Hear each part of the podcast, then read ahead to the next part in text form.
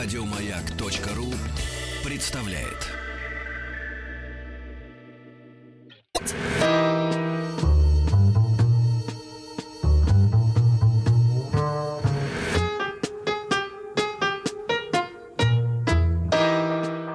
Иностранный отдел. Друзья мои, ну и рады э, встречаться в нашей студии э, еженедельно, по возможности, с Александром Станиславовичем Коршиновым. Саша, доброе, доброе утро. Чуть, Доброе ве- утро. чуть вечер не сказал. Вот, э, историк, международный журналист, лауреат премии службы внешней разведки Российской Федерации. Э, 20 числа и, и служба внешней разведки, и ФСБ, и ФСО отмечали свой профессиональный праздник, но служба ра- внешней разведки юбилей, 95-летие, да. Саша, поэтому вопрос, э, поскольку недели еще не прошло, как сотрудники, товарищи офицеры, отметили. Как это принято. А также, как в фильме «17 мгновений весны», настроив приемник на далекую КВ-волну и, И молча, соточка. и подпевая внутренним голосом э, песни с далекой родины. Как отмечают вот э, праздник службы внешней разведки? Саша? Наверное, тайна, я думаю. Никто не видел.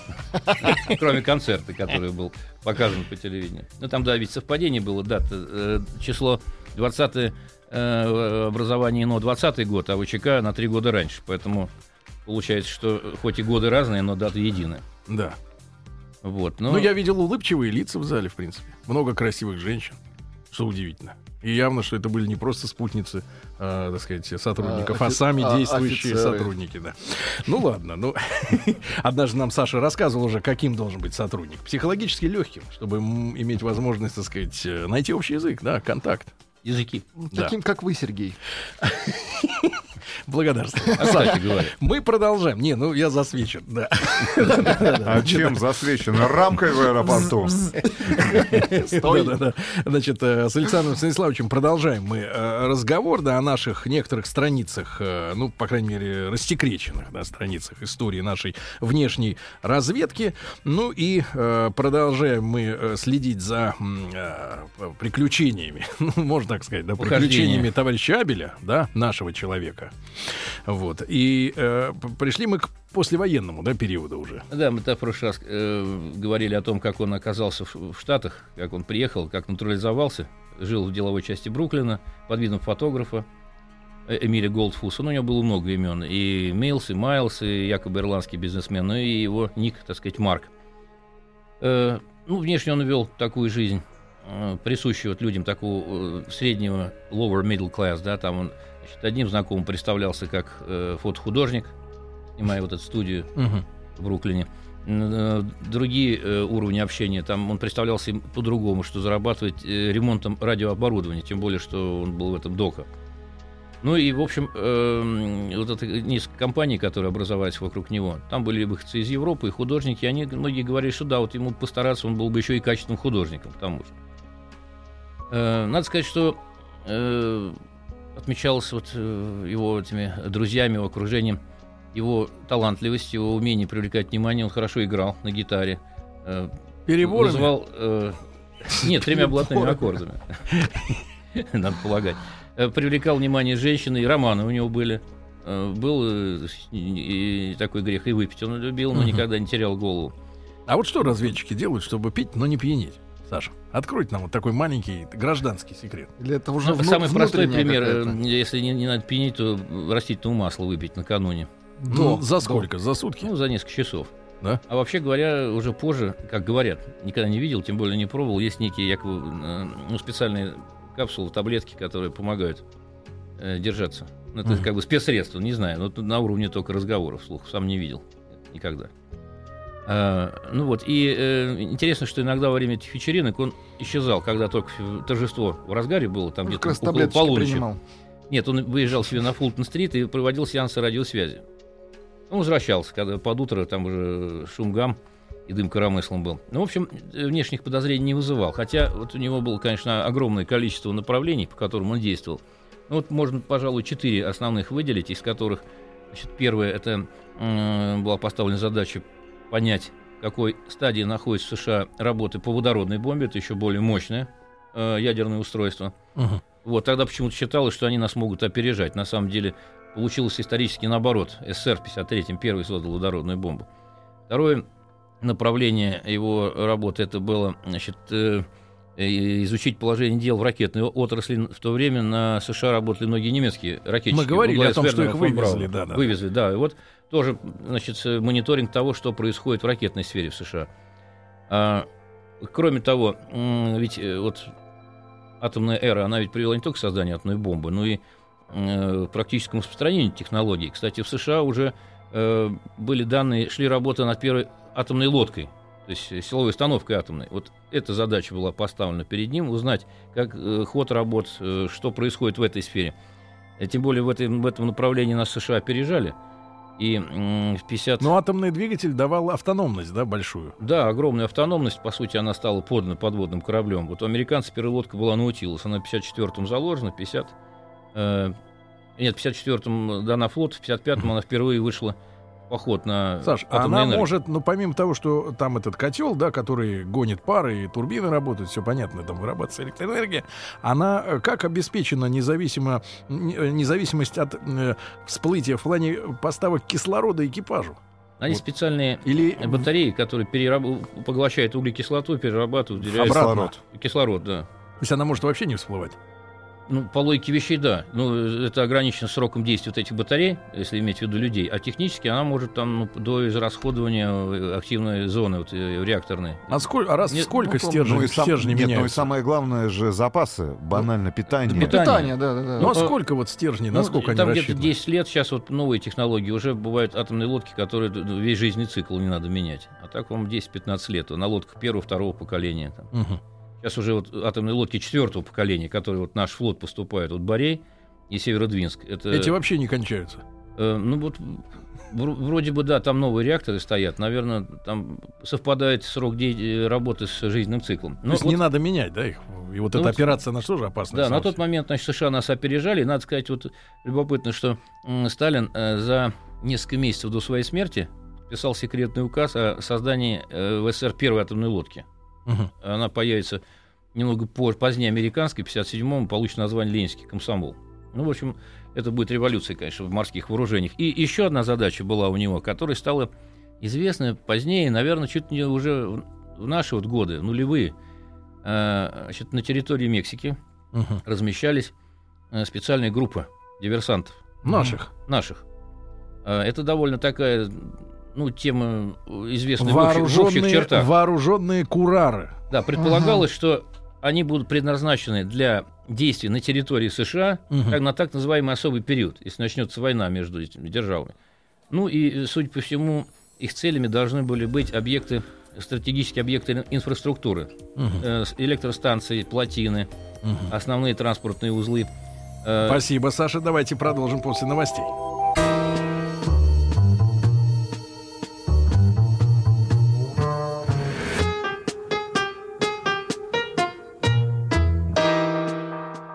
Иностранный отдел. Итак, Александр Станиславович Коршунов, историк и международный журналист, сегодня открыл нам правду.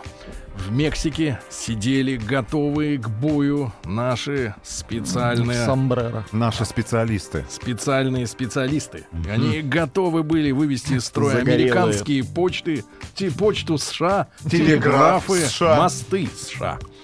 Сколько там было примерно человек-то? Ну, вот эта цифра не, неизвестна точно. Было несколько групп, э, по меньшей мере. Но вот считалось, что э, в период предшествующей войне или после начала войны они будут введены на территорию США. И э, они подчинялись, в общем, кураторство над ними было возложено на Абеля. Он Мгм. еще имел возможность иногда ездить в Мексику по другому комплекту документов. Ну, они э, так и никогда не пригодились, хотя вроде тоже по некоторым данным были своего рода тренировки на территории штатов, когда они реально вводились. Ну, естественно, они ничего не делали, но как бы реконструкционная поездка, прибытие к местам Где что возможных как? действий. Да. Где переночевать? Вот. Ну, у Абеля постепенно возникла проблема в виде одного персонажа по имени некто Рейна Хейхен. Он был это по национальности карел советский, который работал тоже в системе э, разведки. Э, и вот его послали радистом и помощником Абелю в 1952 году. Вот это была, видимо, ошибка. Э, сама личность этого Хейхена была такая очень некачественная, и потом она скажется фатальным образом на судьбе Абеля.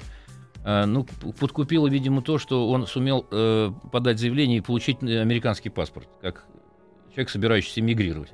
Мгм. Вот э, Павел Громушкин, о котором я рассказывал, приятель Абеля, работавший вот в отделе по изготовлению документов, прикрытие, скажем так. Вот он еще, мы с ним как-то встречались несколько лет назад, за некоторое время, за год, за два до его смерти, и он как раз говорил, что Абель приезжай, а Абель приезжал в СССР окольными путями, ну, иногда в отпуск. Понятно, что это были такой сложные транзиты, иногда через Западный Берлин, иногда через э, Северную Европу.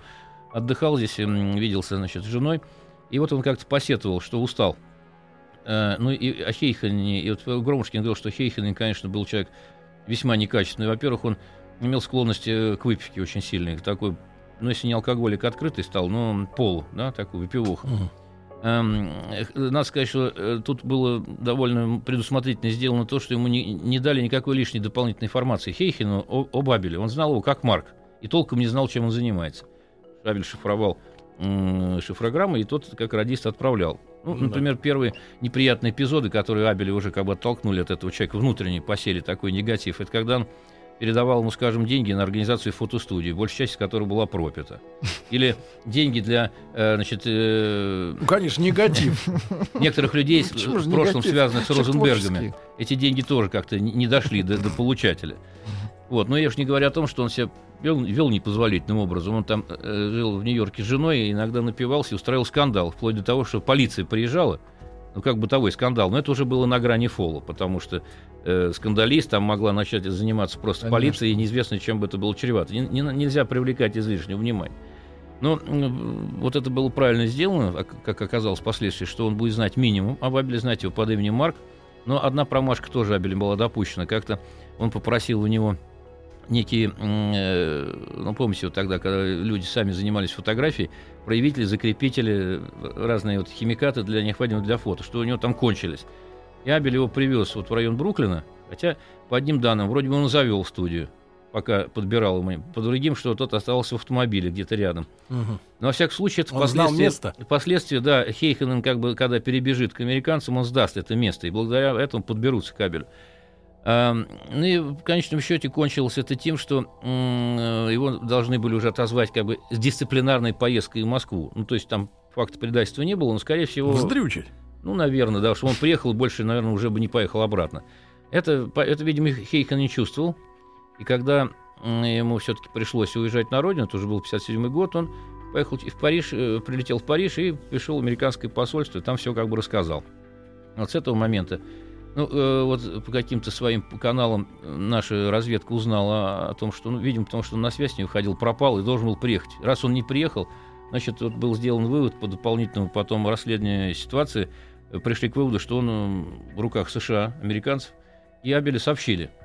Он поэтому на два месяца уехал в Флориду, как бы там затаился, время переждать. Тут непонятно, почему он не уехал в Мексику, куда он мог, в принципе, уйти. Uh-huh. Но позже он вернулся в Нью-Йорк, и тут вот, видимо, тоже, ну, человек не, не любой не застрахован, даже такой там конгениальный, как Абель. Я уже напомню, что когда он позже будет сидеть в тюрьме, будет проведен тест на IQ, который покажет уже близкий гениальности уровень его. Даже такой человек, ну, не застрахован от ошибок, и он э, пришел как-то в свою квартиру, а э, Хейхан американцам сказал, что э, вот где-то он живет вот в районе Бруклина, Uh-huh. И, и они э, стали проверять дом за домом и увидели, как было принято в западных странах, перед звоночком э, таблички с фамилиями. Там как раз Гольдфус, фотограф. Uh-huh. И они э, обыскали его квартиру, пока он был в Флориде, и нашли там все доказательства его разведной деятельности. Радиостанцию довольно мощную, э, контейнеры. А что же он хранил-то в хате? Ну, потому что подозрений не было до этого. Он как бы был совершенно... Не... Так уезжал же во Флориду специально. Затаиться. Зачем же он дома оставил? Ну, это видимо, он, он считал, что квартира обеспечена ее за, закрытый секрет. Конечно, ну, а табличка Гольдфус обеспечивает д- д- дополнительную. Ну, не, не знал же э, Хейхена, что он Гольдфус. Он знал mm-hmm. его как Марк. Вот. Ну, в общем, доказательства для них были уже очевидными. И когда он вернулся в Нью-Йорк, то он, вот его, значит, роковая ошибка, что он э, зашел в квартиру что-то там взять. Но она-то была уже под круглосуточным наблюдением. Ну, да. И его тайно сфотографировали. Для верности проявили фотографию, показали Хейхену. Он говорит, да, это Марк. И тогда за ним стали следить. Но он, правда, уже в квартиру не вернулся, а решил под, чужим, под другим именем э, поселиться в гостинице Лэфхэм. Вот как-то мы несколько лет назад делали фильм э, «Неизвестный Абель», который прошел в рубрике «Живая история» на Пятом канале «Петербург». Uh-huh. Фильм, который я со своими, э, своей командой делал. Там как раз вот этот отель показан. Это где он находится? Э, он находится где-то тоже недалеко от Бруклина. И вот, вот, собственно говоря, А- Абель там был арестован. К нему утром вошли агенты ФБР. Дали выспаться. Э, В апреле, да. И, и вот, значит, он вел себя довольно спокойно. Сказал, ну что ж, э, мне в данном случае не повезло. Но в том, дело в том, что э, вот после нескольких дней общения с ФБР, э, с агентами, он понял, что они практически мало чего знают, а его реальной деятельности его несколько успокоило. А, вот, а тем временем прошла некая утечка в СМИ американских, что арестован. э, А да, он представился Абелем. Это был своеобразный сигнал, и поскольку в американской печати появились упоминания о задержании советского шпиона по так- таким темам, в Москве поняли, что где он и что с ним. Мгм. Э, Ситуация у него была довольно тяжелая, потому что по американским законам разведный факт разведной деятельности был налицо, хотя и доказательств, деталей не было. Но это уже тянуло на смертную казнь через электрический стул. Адвокатом стал некто Донован, он во время войны был советником руководителя ряда спецслужб, и потом позже на процессе в Нюрнберге помощником америка... обвин- обвинителя США. Довольно интересный человек, который сыграет огромную роль в судьбе а, Абеля, и более того, привяжется к нему с большой симпатией, потому что они будут беседовать не только о деле в течение длительного времени, Но но и об искусстве, на разные философские темы. И он поймет, что это уникальный человек впоследствии. И нельзя его жарить на стуле. Да, и вот интересно, что все-таки в 1957 году ему вынесли смертный приговор, и казнь э, на электрическом стуле, но Донован всячески уверя... э, прилагал много усилий, чтобы убедить э, на всякий случай его все-таки не подвергать смертной казни. Ну, мало ли в СССР э, человек подобного уровня попадется, и он пригодится в дальнейшем. Но как бы то ни было, ему все-таки удалось это сделать, заменили э, смертную казнь на 30-летнее заключение. Вот что любопытно, в день, когда Абель вынесли приговор, это, по-моему, 87-го, я сейчас точную дату не помню, но меня удивило такое совпадение, что это день в день американский пилот Пауэрс подпишет соглашение с СРУ о сотрудничестве, э, а Пауэрс это тот самый человек, который будет поменен на, на Абеля. Ага. И вот получается, что приговор и будущее освобождение пришли в один и тот же Это день. какой-то Александр астрологический заговор.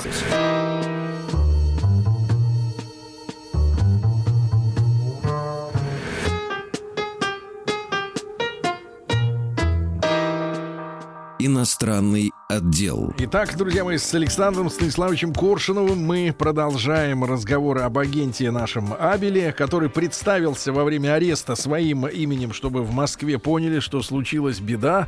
И в тот же день, как они его, получается, пытали, да? Американцы пытали его? Вот расскажите. Нет, Саша. нет, не пытали. Э, Тогда не использовали методы физического воздействия на него. Тогда было более такое, ну, честное, что ли, время, да, чем нынче. Тогда не было тюрьмы Гуантанамо и прочих методов. Уже наше время, наверное, более зверское такое стало. Э, Ну, я как раз вот, э, говорил о том, что вот приговор Абелю был вынесен день в день, когда Пауэрс подписал контракт на работу на ЦРУ. То есть получается, что освобождение начало к нему движение в тот день, когда был вынесен, казалось бы, ну, для него э, ну, почти смертный приговор. Ведь Абелю уже в 57-м было 50, за 55, это стало быть, прибавьте 30, если бы он полностью отбыл заключение, уже глубокий старик.